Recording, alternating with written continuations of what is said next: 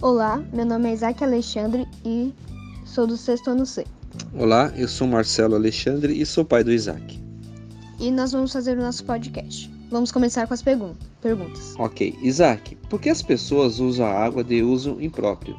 Porque a, a maioria da, da, população, não só no nosso país, mas também pelo mundo inteiro, não, infelizmente não tem consciência que a água é muito importante, é um recurso muito utilizado né, nos nossos dias a dias e o que dificulta, né? Por isso que elas usam o, a água de uso impróprio. Ok. O que, que significa cultura de desperdício? Bom, na minha opinião, esse termo usado é como se fosse um conjunto de pessoas que não têm consciência, ou seja, que não se importam que a água é um recurso muito importante. Aí eu achei que esse termo cultura de desperdício é como se fosse um conjunto de pessoas, uma população inteira que não tivesse consciência que a água é um desperdício, né? Que a água é muito importante. Ok.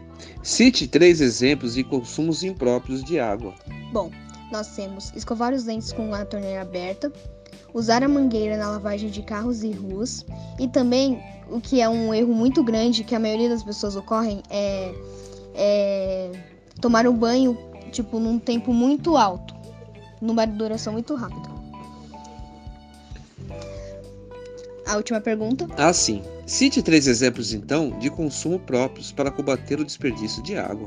É como se fosse ao contrário dessas, ou seja, sempre quando for escovar os dentes, sempre feche a torneira e sempre use um balde com água para limpar os carros e as ruas. E quando for tomar um banho, tome no máximo de 10 ou até 5 minutos. Ok. E nós vamos fazer a, a nossa conclusão.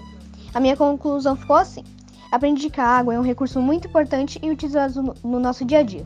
Devemos ter consciência e responsabilidade ao utilizar a água.